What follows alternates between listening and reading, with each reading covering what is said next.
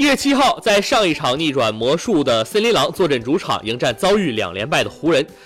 从比赛一开始，他们就打出了十三比一的攻势，整场比赛都压制着湖人。最终，他们以一百零八比八十六轻取湖人，在迎来了连胜的同时，也送给湖人三连败。赛季初，森林狼一度令人大跌眼镜，唐斯也因为巴特勒的抨击而饱受外界质疑。但在过去的一周，但在过去的一周，那位攻守均衡的全明星内线拿回了原本就属于自己的东西——尊严。本场比赛，唐斯上场三十五分钟，为主队球迷交出了二十八分、十八个篮板、四次封盖的成绩。进攻端面对麦基送上死亡隔扣，防守端更是遮天蔽日。如果能够保持这样的表现，离西部第八的湖人只有两个胜场的差距，森林狼完全有机会搏一搏季后赛门票。